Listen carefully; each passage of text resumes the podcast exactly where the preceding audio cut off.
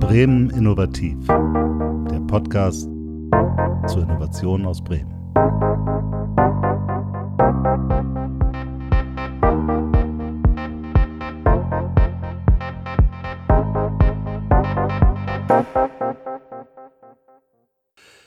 Ja, herzlich willkommen zu einer neuen Folge unseres Podcasts Bremen Innovativ. Wir haben schon einige Themen hier bewegt. Heute soll es um das Thema künstliche Intelligenz gehen. Das ist ja ein Thema, was ganz doll gehypt wird, was über ganz viele Menschen reden und die Bundesregierung. Äh, und wir haben in Bremen ja auch einiges zu bieten. Und heute bei uns zu Gast äh, ist das Deutsche Forschungszentrum für künstliche Intelligenz, das DFKI, mit Professor Drexler und Professor Kirchner. Herzlich willkommen. Hallo. Hallo. Fangen wir doch erstmal an. Was machen Sie eigentlich hier in Bremen im DFKI? Mein Name ist Rolf Drexler. Ich äh, bin seit 2001 äh, Professor für Rechnerarchitektur an der Universität Bremen. Und Rechnerarchitektur, da beschäftigt man sich mit der Hardware, also damit, wie Rechner überhaupt aufgebaut werden. Und das ist sozusagen die Grundlage natürlich für alle Computeranwendungen.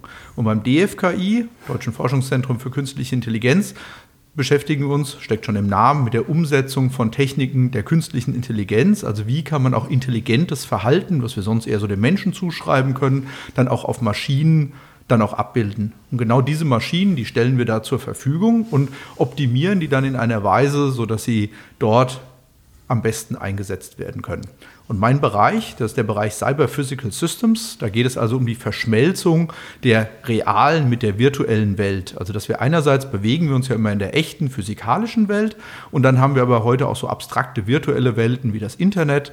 Und jetzt versuchen wir genau diese Techniken zusammenzubringen, sodass sie also dann dem Menschen bestmöglich dienen können. Okay, das ist das, was Sie in Ihrem Aufgabenbereich machen. Herr Kirchner, und worum kümmern Sie sich im Schwerpunkt? Ja, mein Name ist Frank Kirchner. Ich bin seit 2002 Professor hier an der Universität Bremen, kam damals aus Boston hier rüber und äh, vertrete den Fachbereich äh, 3 mit dem äh, Feld Robotik. Ne? Mein Lehrstuhl ist der Lehrstuhl für Robotik an der Uni Bremen und ähm, 2005, 2006, um genau zu sein, haben wir das DFKI ja hier gegründet äh, in Bremen und da habe ich dann auch den ähm, Forschungsbereich Robotik, also analoges Thema, im DFKI übernommen. Und die Robotik, insbesondere die, wie wir das nennen, KI-basierte Robotik, also intelligente robotische Systeme, beschäftigt sich eben mit dem, was Rolf gerade auch schon angesprochen hat. Wie können wir diese Maschinen erstmal herstellen, sodass sie sicher sind, zuverlässig sind, gerade bei Robotern ganz wichtig, die ja häufig auch mit Menschen interagieren sollen und werden, noch in Zukunft mehr.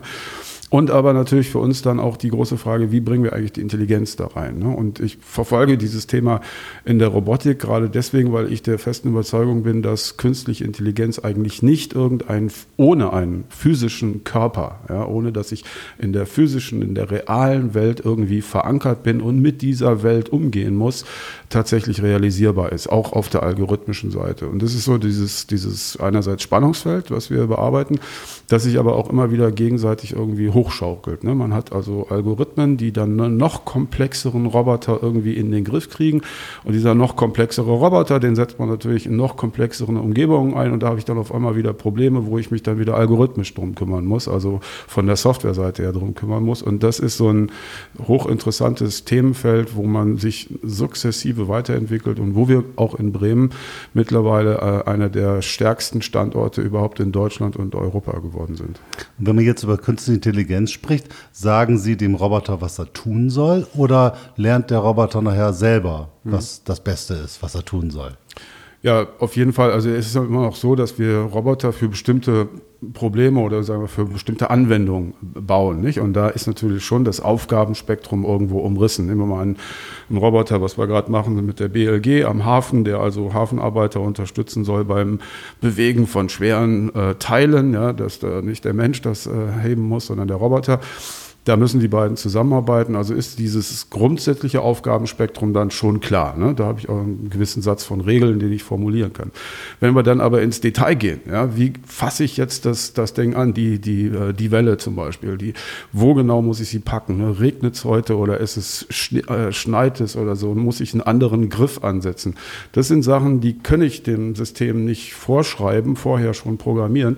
Das muss das System der Roboter aus der Situation selber ableiten und da dafür brauchen wir dann tatsächlich auch Lernverfahren. Nicht? Also maschinelle Lernverfahren sind Algorithmen, das sind Softwarestücke, die letztendlich sich selber über die Zeit und durch Anschauen von ganz vielen Datenpunkten, von Erfahrungen, kann man auch sagen, optimieren und verbessern. Gibt es da so Grenzen? Ich war letztens beim Bremer Automobilzulieferer und der hat so ein ganz großes Lager, wo ganz viele Menschen rumrennen und irgendwelche Teile aus irgendwelchen Kisten nehmen. Das geht ja dann alles just in time ganz schnell. Und der Geschäftsführer sagte mir, also das können niemals Roboter übernehmen, weil die liegen hier nicht alle so in klaren Regalen, wo man reingreifen kann, sondern das liegt so durcheinander. Man muss da ganz viele Parameter gucken, das und jenes und dann muss man das da rausfummeln. Gibt es da so Grenzen, wo man sagt, ja, bestimmte Dinge wird nie ein Roboter machen können? Oder ist das nur eine Frage der Zeit und der Technologie? Wie, wie, wie sehen Sie das? Also es gibt viele Bereiche, wo man früher vielleicht sagte, das werden Roboter nie können oder Maschinen generell. Ich würde das nicht nur auf Roboter eingrenzen. Äh, wir sehen es zum Beispiel auch in Bereichen des autonomen Fahrens, wo man früher gesagt hat, Auto, Autofahren, das ist so komplex, das ist so schwierig, diese ganze Alltagssituation erfassen, das werden äh, niemals Maschinen können. Da hat man inzwischen auch dazugelernt, dass man gesehen hat, es gibt durchaus Prozesse, die man automatisieren kann. Es ist allerdings auch immer eine Frage, ob man jetzt zum Beispiel in einer Lagerhalle äh, dann wirklich äh, diesen Prozess genau so weitermacht, wie er bisher war. Oder ob man dann sagt, nein, da müssen wir natürlich den Maschinen irgendwie entgegenkommen. Beziehungsweise das ist genau eine ganz zentrale Sache, dass man, wie man die Mensch-Maschine-Schnittstelle demnächst gestaltet. Also es ist für gerade Roboter oder auch allgemein Computersysteme sehr schwierig, sich in so einer ganz wilden Alltagswelt zurechtzufinden, also wo es ganz, ganz viele Objekte gibt, die sich vielleicht gegenseitig überdecken, wo man gar nicht so klar das strukturieren kann. Wenn man in irgendeiner Fabrikhalle ist, wo man eigentlich sehr klare, auch regelhafte Abläufe hat, da ist das eigentlich sehr gut, dann auch zu automatisieren. Nun hört man ja, das Thema Künstliche Intelligenz ist ja ein weltweites Thema, was jetzt einen starken Hype bekommt. Die Chinesen investieren Milliarden in das Thema. Äh, sind wir da überhaupt in der Lage mitzuhalten? Also jetzt mal Deutschland oder auch Bremen. Haben wir da eigentlich wirklich was zu sagen, was zu beizutragen zu dieser weltweiten Entwicklung? Also einmal muss man sagen, künstliche Intelligenz ist nicht ein ganz neues Thema. Die gibt es schon seit 60 Jahren und ist also auch selbst diese Lernverfahren, die wir heute einsetzen, die sind auch schon 30, 40 Jahre alt.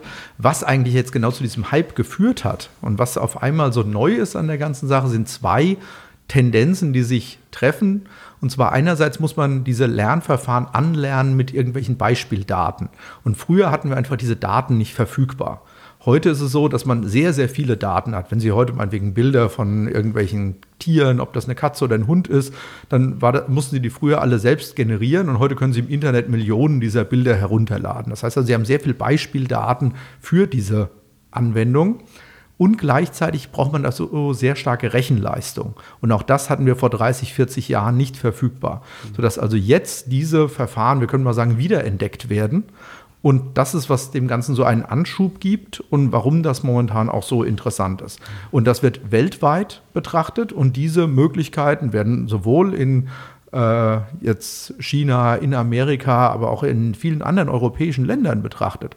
Und auch Deutschland ist da sehr aktiv und eigentlich sind wir mit dem DFKI, was schon eine 30-jährige Historie in Deutschland hat, in einer sehr guten Position, weil man hier genau diese Kompetenzen schon über viele Jahre, Jahrzehnte aufgebaut hat. Das heißt, früher konnten wir, konnten wir das theoretisch und heute können wir es praktisch. Ja, ich würde es vielleicht sogar noch mal ergänzen wollen, weil was Sie zunächst gefragt hatten, die, der Geschäftsführer mit dem Griff in die Kiste, das ist ein schönes Beispiel äh, und was auch zeigen kann, wo wir gerade auch in Deutschland und speziell auch in Bremen einen, einen internationalen Vorteil haben.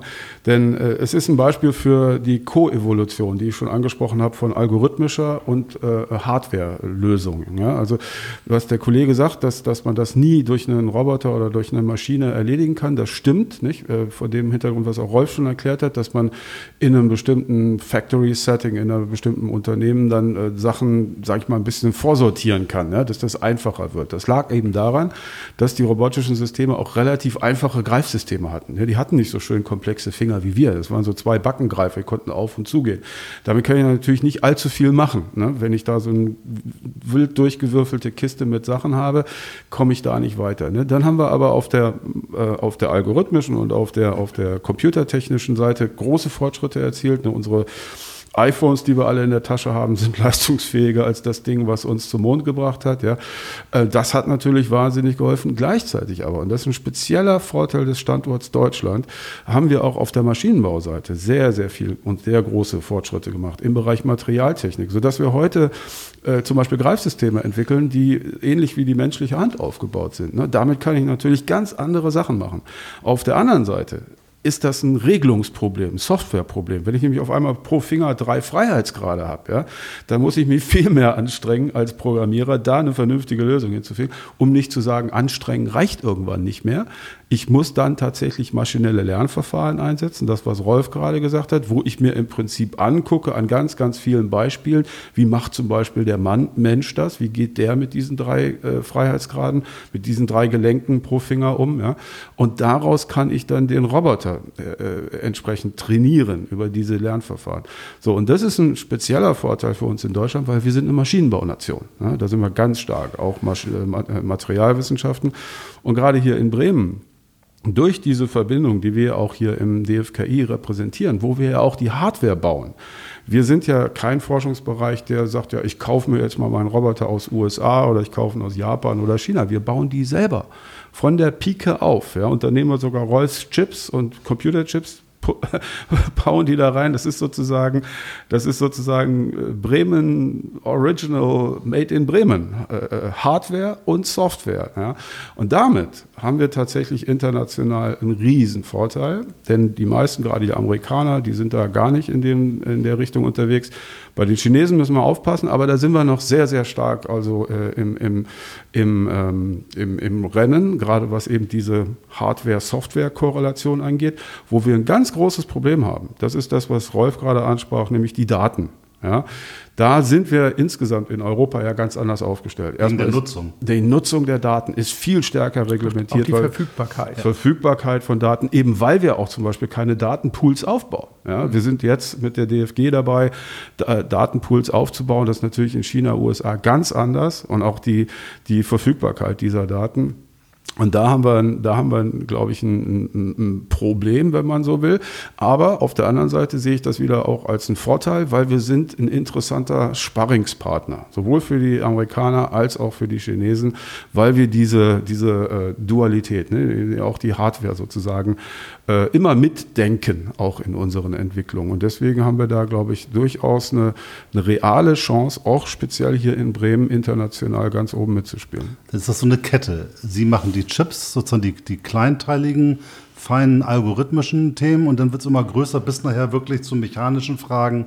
Wie kann der denn da zugreifen und wie kann der sowas tun? Wir machen, also wir können sagen, wir können autark so ein, so ein komplettes System bauen. Ja, wir bilden die komplette Wertschöpfungskette ab. Okay. Was uns ein bisschen ganz besonders fehlt, ist auch noch, äh, dass eben beim DFKI die Leiter der Forschungsbereiche äh, leiten auch jeweils Gruppen an der Universität, ja, wo wir sagen, an der Universität machen wir die Grundlagenforschung Dort werden mehr die Konzepte entwickelt und dann aber die Machbarkeitsstudien, auch die Kooperation mit den Industriepartnern, das findet dann eher im DFKI statt. Sodass wir also hier so die ganze Wertschöpfungskette auch abgebildet haben und genau auch, wie eben schon von Frank gesagt, auch die Kooperation mit den Materialwissenschaftlern auch an der Universität leben, dass es dort gemeinsame Sonderforschungsbereiche gibt, wo wir auch unterstützen und damit dann auch diese Bereiche in dem Rahmen vorbereiten und es dann später auch in den entsprechenden Projekten mit Industriepartnern weiterentwickeln können. In Bremen hat sich ja vor einiger Zeit äh, so, ein, so, ein, Netzwerk gegründet, Bremen RI, was sich zum Ziel gesetzt hat, insgesamt den Standort in seiner, seiner KI-Kompetenz mehr zu verdeutlichen, sichtbarer zu machen, gleichzeitig aber auch die Brücke zwischen Forschung und Wirtschaft zu, äh, zu schließen. Und Sie haben ja relativ früh gesagt, da sind wir dabei, so bei diesem Thema. Mhm. Äh, was war da die Motivation? Also warum ist es für Sie wichtig, dieses, dieses Thema Netzwerk, Öffentlichkeit oder als DFKI? Weil Sie normalerweise können Sie auch sagen, ich brauche nur Forschungsgelder und dann forsche ich da was für mich und dann ist gut also wir, wir brauchen nur Forschungsgelder und machen da irgendwas vor uns hin. Das ist überhaupt nicht unsere Auffassung, sondern ganz klar, wir wollen natürlich auch mit unserer Forschung Wirkung erzielen. Und all diese Themen, die mit Bremen AI verfolgt werden, sind Sachen, die wir beim DFKI schon lange genau in dieser Weise auch gemacht haben und haben damit natürlich nochmal eine Möglichkeit gesehen, es hier stärker in die Region zu bringen und damit das Thema auch nochmal sichtbarer zu machen. Das ergänzte sich natürlich auch sehr gut durch die Aktivitäten, die wir sowohl aus dem Land, aber auch auf Bundesebene und international erfahren, dass es also ein sehr großes Interesse an künstlicher Intelligenz gibt und bei uns beim DFKI steckt das ja schon im Titel. Das ist unsere Mission und das ist unsere Leidenschaft. Und dann sind wir natürlich sehr froh auch, wenn es noch weitere Akteure gibt, die das bremenweit dann auch noch vertreiben wollen. Und die unterstützen wir natürlich gerne. Okay, ich habe gelernt, wir sind sehr gut, weil wir dieses industrielle Thema mitspielen können. Das DFKI geht aber ja auch in extreme Bereiche. Weltraum, Tiefsee. Hm. So ist das auch ein Thema, wo wir sagen können, das können wir besser als andere? Ja, Weltraum, Tiefsee, das sind spezielle Themen, die uns ja sozusagen sogar ins Stammbuch geschrieben worden sind. Als wir hier in Bremen gegründet wurden, 2006, damals von Frau Buhlmann, Bundesministerin damals, hieß es ganz klar, äh, die Roboter, die KI-Systeme, die aus Bremen herauskommen sollen für den Weltraum und die maritime ähm, Bereich sozusagen stark eingesetzt werden, sich da fokussieren, weil das natürlich Schwerpunkte Bremens sind, ne? traditionelle, starke Bereiche Bremens. Und da äh, sind wir ganz klar dann auch äh, verortet gestartet und machen da auch sehr viel mit der, mit der lokalen Industrie, aber mittlerweile europaweit, weltweit sogar. Wir arbeiten mit der NASA, wir arbeiten mit anderen ähm, äh, kanadischen äh, Raumfahrtorganisationen zusammen. Also das ist mittlerweile eine weltweite Kooperation. Unsere maritimen Roboter gehören zu den Top-Systemen in der, in der gesamten Welt. Also da sind wir sehr, sehr gut aufgestellt. Und ich glaube, was ich nochmal ergänzen würde, wäre zu Ihrer Frage nach Bremen AI, weil wir haben jetzt beide gesagt, ja, wir decken die ganze Wertschöpfungskette ab. Das stimmt aber nicht ganz. Ne? Also der letzte Schritt fehlt uns eigentlich nicht. Und zwar, wir haben wunderbar die universitäre Grundlagenforschung. Wir sind beide Professoren, wir machen beide Lehre. Ja? Wir, wir bilden Doktoranden, äh, Bachelor, Master aus, jede Menge sogar. Ähm, äh, wir haben dann das DFKI, wo wir in die anwendungsorientierte Arbeit hineingehen. Aber das DFKI ist eine gemeinnützige GmbH. Wir sind keine profitorientierte Gesellschaft. Das heißt, wir machen auch keine Produkte. Und dieser letzte Schritt, der fehlt uns DFKI-weit eigentlich nicht, denn das DFKI hat insgesamt über 80 Spin-offs ausgegründet mit weit über 4000 Beschäftigten, glaube ich. In Bremen können wir da noch nachlegen. Und das wollen wir auch machen. Wir müssen das auch machen, sodass wir wirklich diesen letzten Schritt auch noch tun. Dass wir also wirklich kommerzielle Unternehmen ausgründen, die äh, unsere Ergebnisse, unsere Arbeiten aufgreifen und an den Markt bringen. Und da, glaube ich, muss man auch nochmal sagen, da braucht man noch mehr Unterstützung. Ja? Das muss einfacher werden. Also ich habe selber auch die Erfahrung gemacht, Aufbaubank ist ein tolles Thema, aber es ist immer noch zu kompliziert, dann für ein junges Startup an das Geld zu kommen. Ja? Da muss, glaube ich, der Staat, insbesondere Bremen, auch als Land mehr Vertrauen in die Leute haben und auch bereit sein, mal kann sein, dass es schief geht. Ja, es gibt ja auf Bundesebene jetzt diese sogenannte Agentur für Sprunginvestition. Äh, Ähm, da sagen sie ja, der Bundesrechnungshof schreit natürlich hysterisch auf, seid ihr denn des Wahnsinns? Ja? Aber da sagen sie ja ganz klar, wir müssen davon ausgehen, dass wenn wir hier Geld investieren, dass es auch fehlinvestiert sein kann. Ja, also nicht 100 Prozent von dem, was ich investiere, wird äh, funktionieren. Vielleicht sind es 10 Prozent oder 20 Prozent, wenn ich Glück habe, aber die reißen mich maximal raus. Ja, und wenn wir so eine Haltung, ja, wenn wir so einen Spirit, auch gerade hier in Bremen, ja, viel stärker noch an den Tag legen würden, dann prophezei ich Ihnen, hätten wir viel mehr junge Leute, junge äh, Menschen äh, von der Universität, aber auch aus anderen Bereichen Bereichen, die sich in so einem Netzwerk wirklich mit einem eigenen Unternehmen engagieren würden und dann erstmal so diese erste Hürde überwinden müssen. Ja, sie können ja nur auch nicht verlangen von den jungen Leuten, dass die unter der Brücke schlafen, nur damit sie ihre, damit sie ihre Firma gründen können. Nee, nee auf keinen Fall. Also der, der ist ja der Punkt, Innovation impliziert Risiko. Ja, ne? Hat genau. man überhaupt kein Risiko, hat man ja, auch nicht die richtige Innovationshöhe. Innovation, ja. Äh, ich glaube, das ist genau das Thema. Deswegen wird ja auch gerade darüber nachgedacht. wir haben ja eine ganze Reihe von Maßnahmen im Land jetzt auch entwickelt zu dieser Thematik. Und genau daran wird jetzt ja auch gearbeitet, wie kriegen wir es noch ein Stück unbürokratischer und noch genau. ein Stück schneller. Und wie kriegen wir auch noch, sagen wir mal, ein höheres Risiko Risiko abgefedert. Ne? Im Sinne von, dass wir sagen, wir wissen, davon gehen bestimmte Dinge von den Projekten gehen in die Hose. Das ist aber vollkommen in Ordnung, weil wenn wir den Mut nicht haben, die Dinge auszuprobieren, kommen wir nicht zu den wirklich guten Ideen.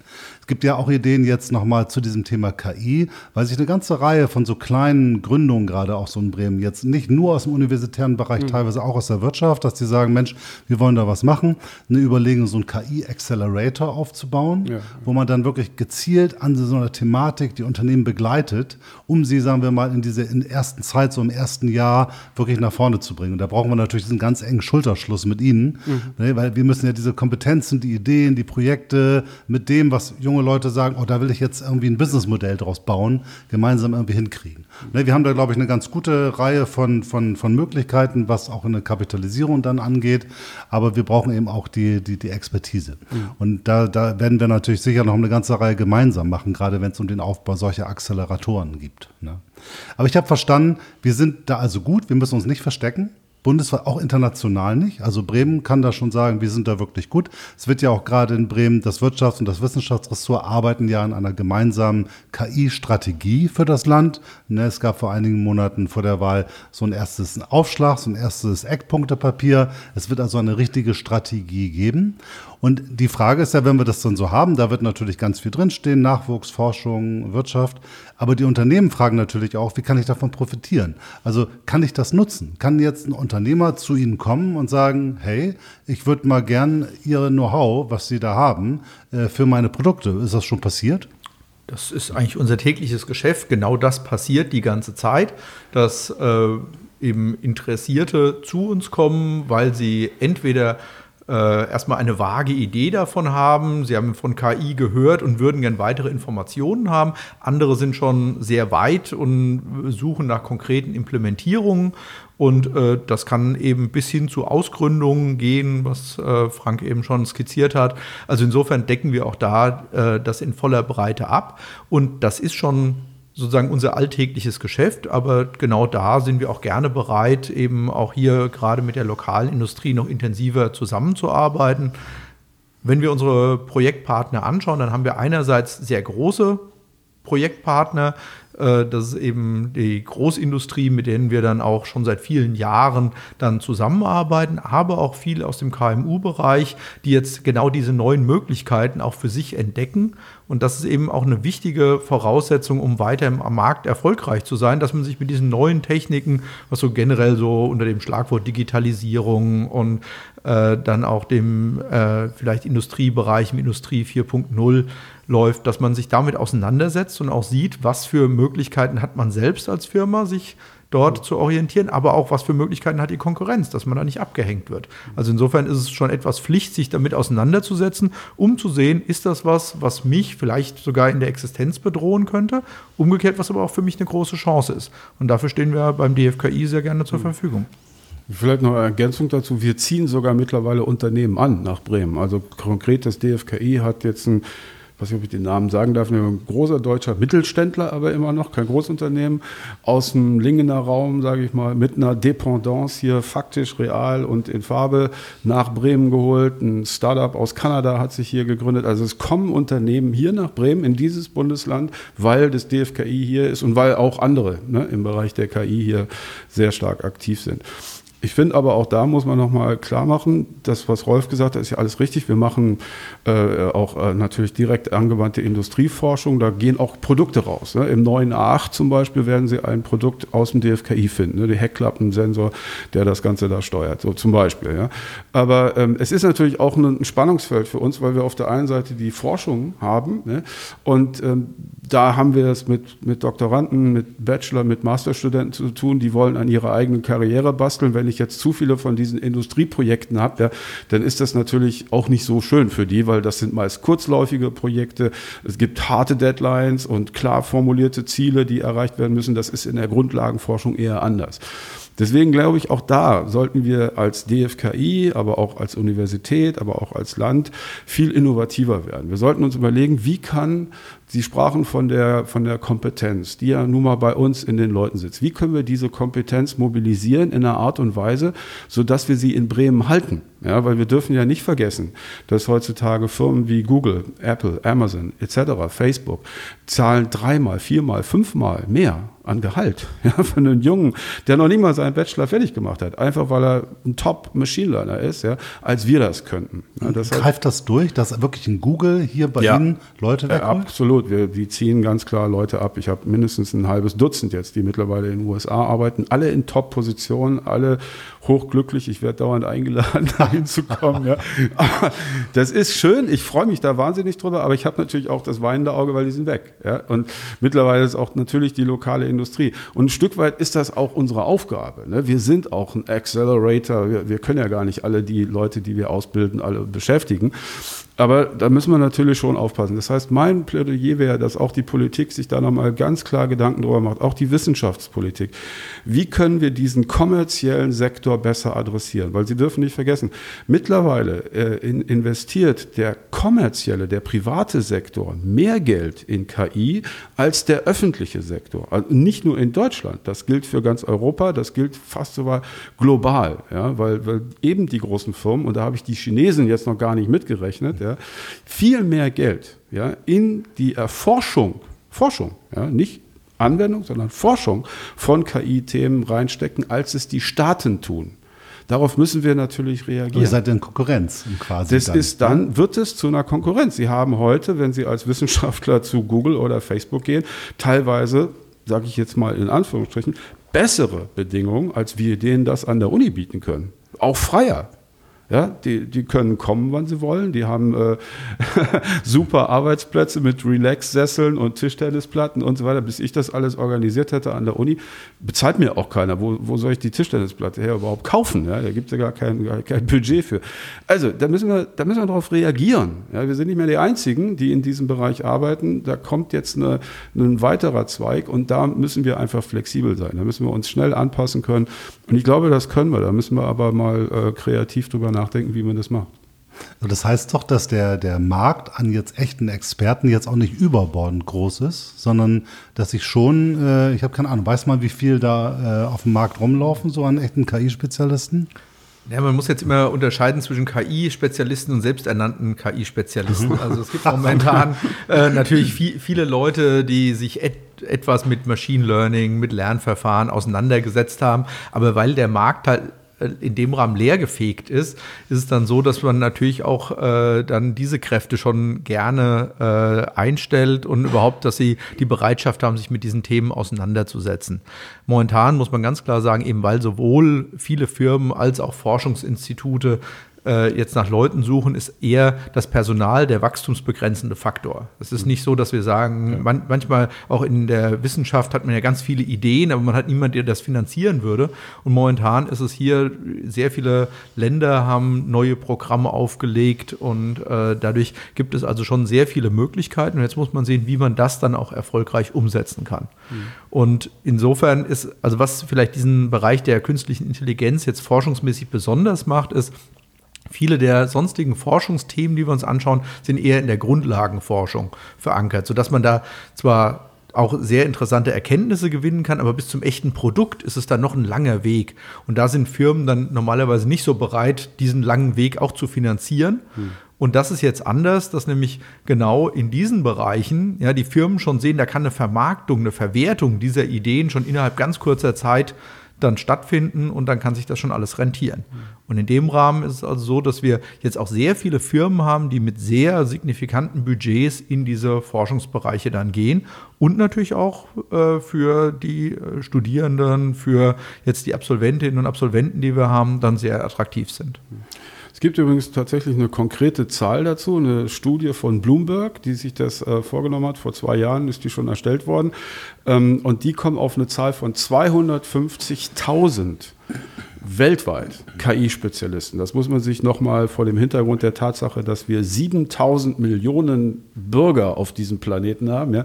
250.000 davon sind KI-Spezialisten. Und die haben dann auch Kriterien angelegt und haben gesagt, KI-Spezialist, da betrachten wir jemanden, der jetzt in der Lage wäre, hier bei einem, ich sag mal, Mittelständler in Bremen in die Firma reinzugehen und deren Laden KI-technisch auf Vordermann zu bringen. Und zwar in einem Zeitraum von einem Jahr. Ja, so. Das heißt, das ist kein Abgänger Informatik, der gerade seinen Bachelor gemacht hat, noch nicht mal Abgänger mit Masterabschluss oder so. Das ist jemand, der schon eine Erfahrung hat in KI-Technologien und der eine gewisse gewisses äh, Projekterfahrung äh, auf dem Kerbholz hat. So 250.000 weltweit bei sieben Milliarden Menschen. Das ist sozusagen Tropfen auf den heißen Stein. Daher kommen halt auch diese wahnsinnigen Gehälter, dieses wahnsinnige kämpfen um, um, um die besten Köpfe. Deutschland übrigens macht das auch. Also wir haben ja gerade die Humboldt-Professuren ausgeschrieben, wo wir ganz gezielt international, also aus dem Ausland, versuchen, Professoren abzuwerben und sagen, hier, ihr kriegt, ich glaube, fünf Millionen für fünf Jahre an Forschungsgeldern, ihr kriegt ein, ein gutes Gehalt, ich schätze mal kein Top-Gehalt, aber immerhin gutes äh, wenn ihr hier nach Deutschland kommt und fünf Jahre arbeitet. Also es ist auch nicht so, dass nur die anderen von uns abziehen oder die Chinesen oder so, sondern wir versuchen das eigentlich auch. Ne?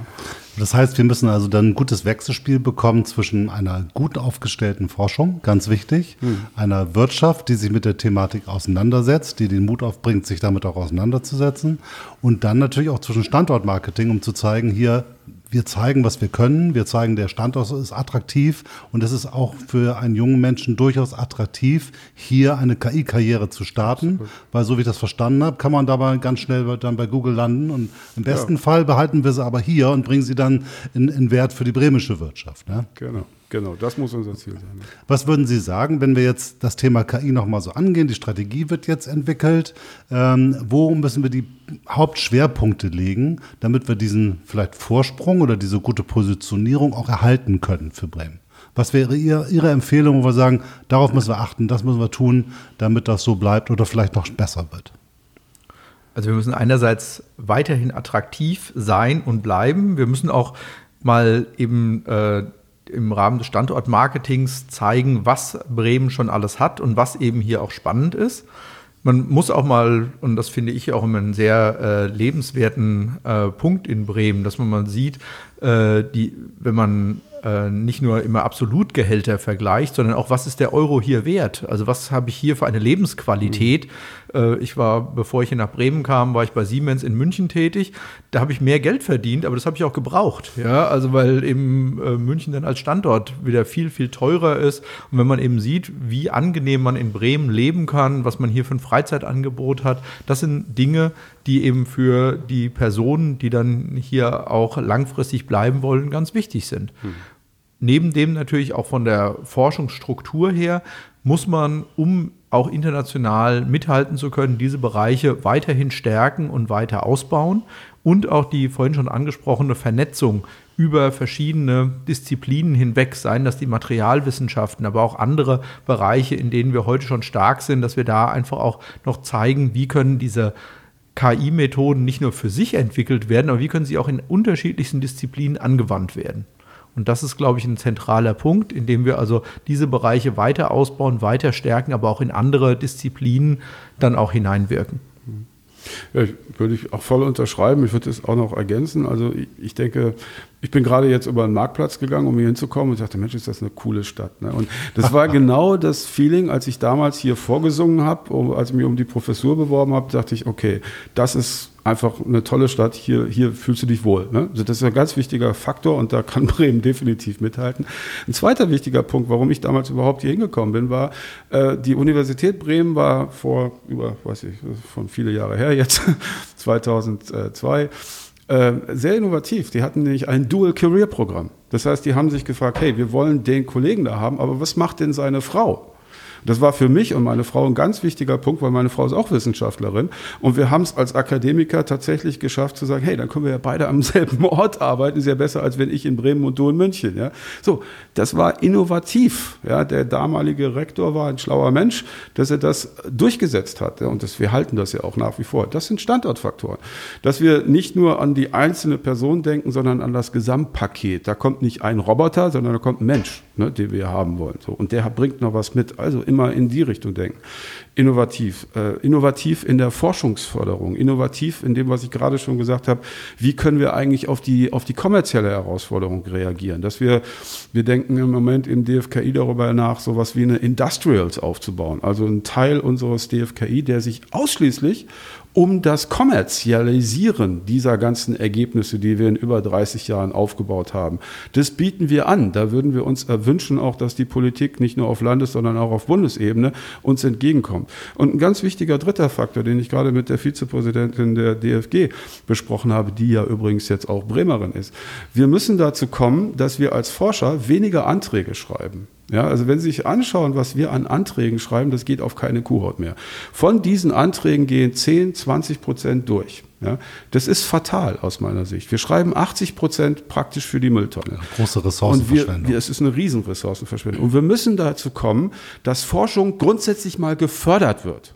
Nicht, dass sie grundsätzlich abgelehnt wird, sondern dass sie grundsätzlich a priori erstmal gefördert wird. Ja, so, dass ich dahin komme. Und das ist ein schönes Beispiel. Ich bin jetzt eingeladen von Österreich, von der dortigen DFG sozusagen. Und die haben das Ding jetzt mal umgedreht. Die haben gesagt, pass mal auf, wir machen das jetzt nicht so. Irgendein Forscher setzt sich hin, schreibt einen Antrag und dann sitzt da eine Reihe von anderen Forschern, gucken sich das anonym an und machen da ein Häkchen dran oder machen ein Kreuz dahinter, also gut oder schlecht.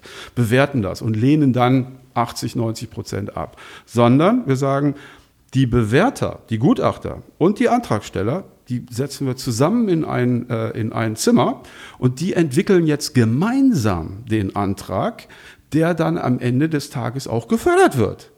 Ja, also das ist doch mal, da habe ich gesagt, Mensch Leute, ich, da muss ich eine Woche nach, nach Österreich runter, um da mitzumachen. Das geht also nicht nur einen Tag, das ist da eine ganze Woche, wo die da zusammen sitzen. Ja, ich bin Gutachter, ja, ich bin kein Antragsteller, ich bin einer auf der Gutachterseite wo man dann sagt, so jetzt entwickeln wir mal gemeinsam einen Antrag, der dann auch tatsächlich zu einer Förderung kommen kann. Das ist eine wahnsinnig gut investierte Woche für diese Forscher, weil die gehen weg und wissen, das Ding, was ich hier entwickelt habe, wo ich mir eine Woche für Zeit genommen habe, das kommt jetzt auch.